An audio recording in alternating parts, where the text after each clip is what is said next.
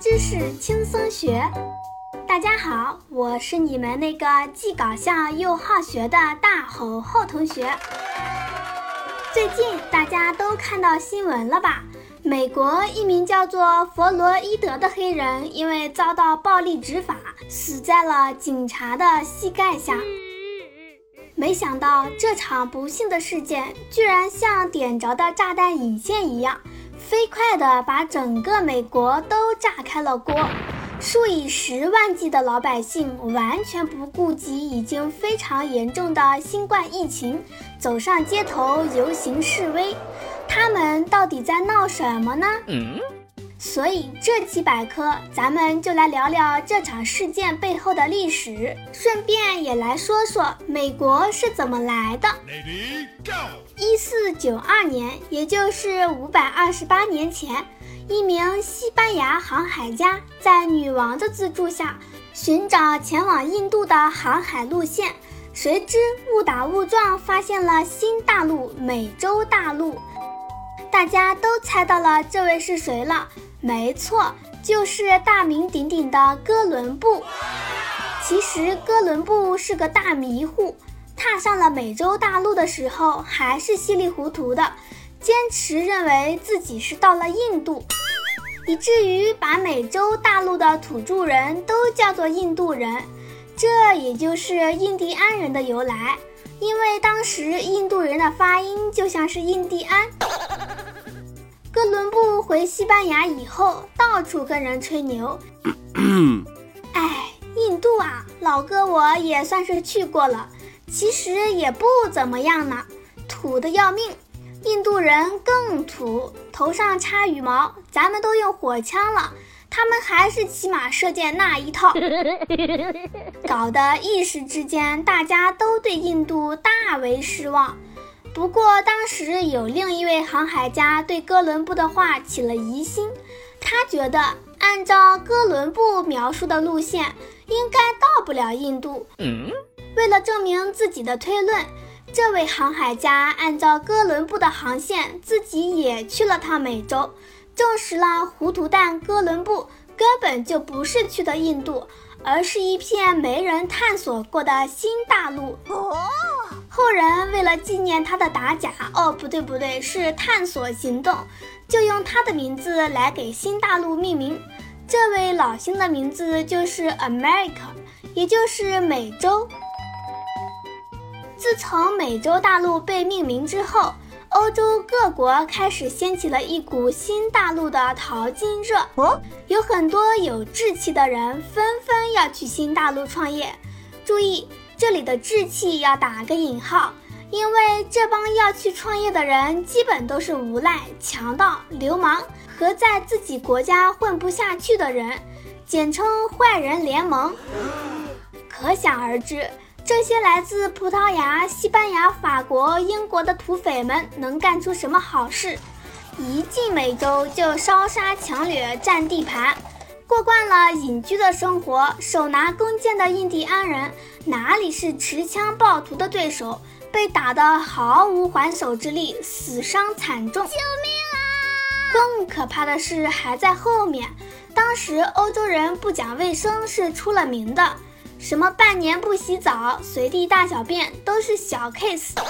之前因为这个还闹过黑死病，差点都死光了。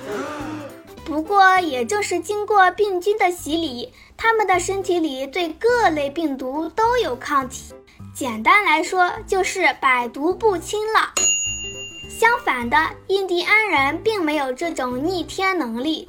这些狡猾的侵略者发现了这一点，居然想出了一个毒计，把天花病人用过的衣服、被子送给印第安人当礼物。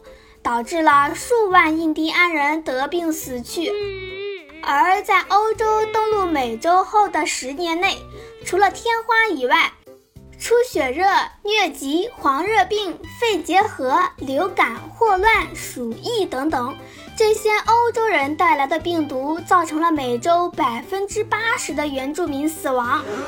美洲大陆上本来存在的各种人类文明，比如印加文明、阿兹特克文明，都在战火和病毒的双重打击下就此毁灭了。原本美洲各个部族的印第安人约有几千万人，现如今在美国境内也只剩下几十万人。唉，被美国政府安排在各个印第安保留地生活。保留地总面积大概和我们这里的广西省差不多大。嗯，说完可怜的印第安人，咱们继续回到十六世纪。这些侵略者抢完东西后，就寻思怎么把占领的地盘用起来，赚更多的钱。就当时的想象力来说，发财无外乎就是搞农业种植、挖矿和搞建设。哦。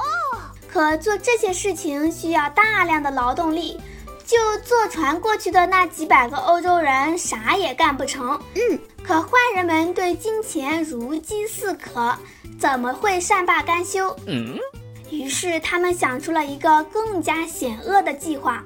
十六世纪开始，人类近代史最黑暗、最可耻的一页打开了。利欲熏心的欧洲人为了获得免费劳动力。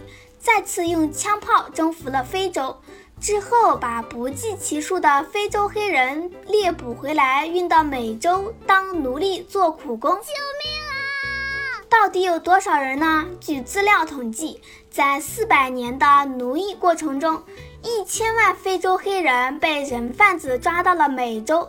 而反抗抓捕被打死的，在海上航行过程中死去的更是多达数千万。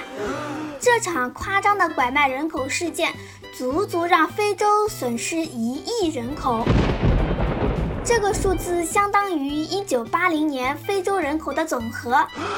就算能活着到达美洲，等待这些黑人的是锁链、鞭子、繁重的工作和垃圾一样的食物。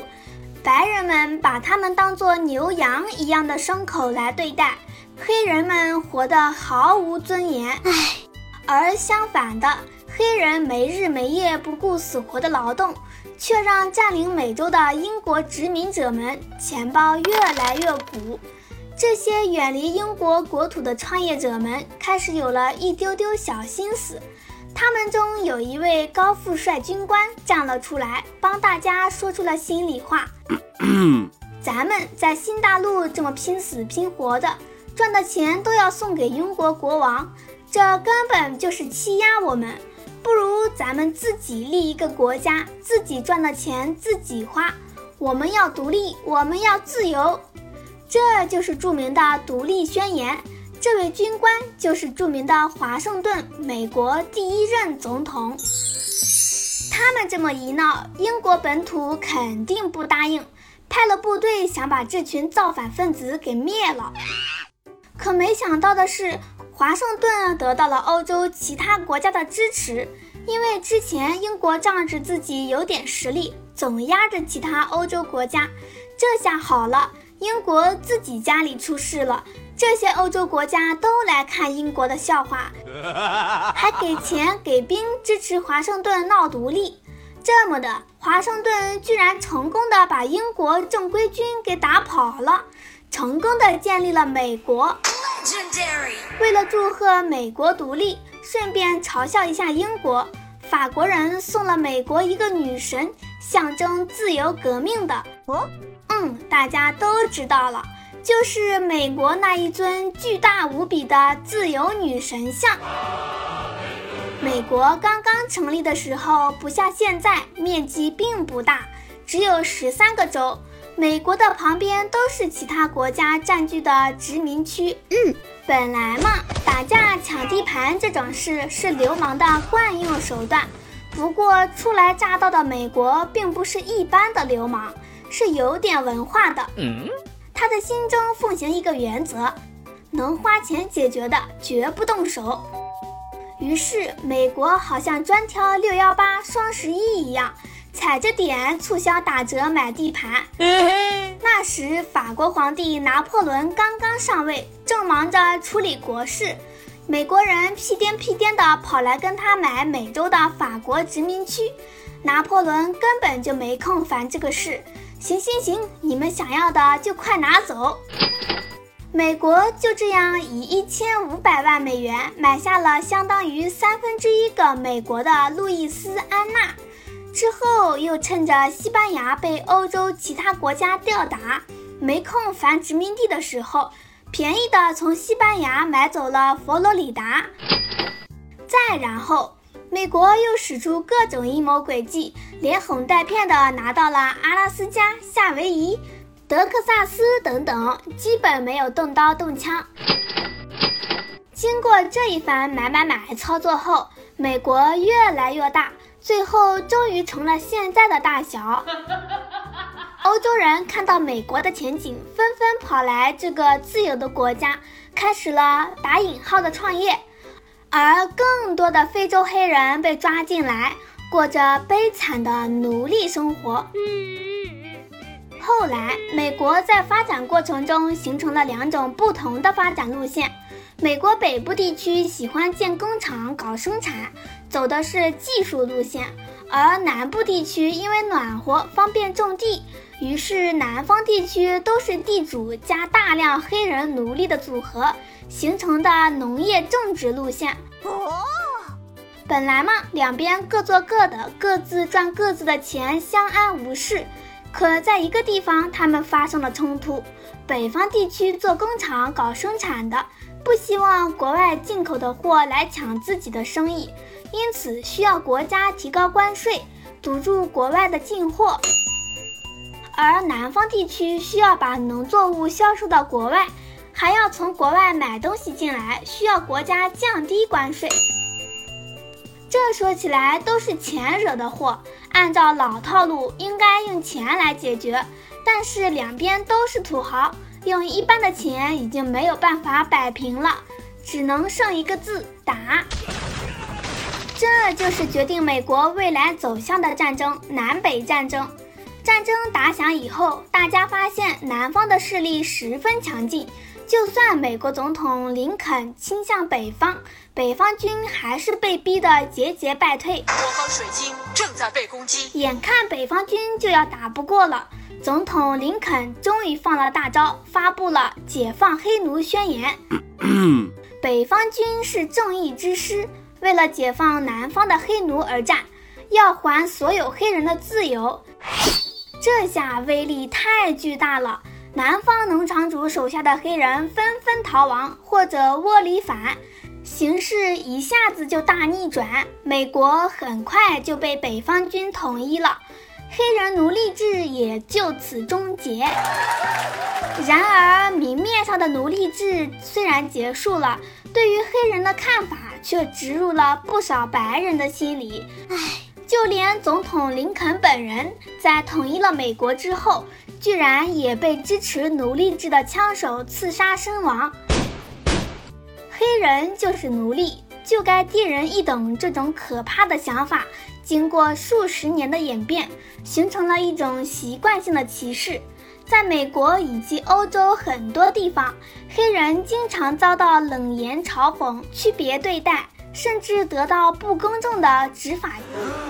咱们开头提到的弗洛伊德也是受到一次带有歧视性的执法，才遭遇不测。唉，然而至此，黑人群体们却没有忍气吞声，他们站出来，一起为这数十年乃至几百年来的惨剧控诉。侯后真心的希望，这次事件过去以后，人类能真正的放下肤色的偏见，人人平等。愿二零二零年疫情好转，世界和平。好啦，本期有关美国的节目到此结束。想看美国历史的视频，可以在微信公众号搜索“现代儿童教研社”，关注以后输入“美国”就能看到相关视频啦。喜欢猴猴的同学，请务必点赞、评论、转发，给猴猴来一点爱的鼓励吧。最后再说说咱们的 slogan，百科知识轻松学，猴猴聊百科，让我们下次再聊，拜拜。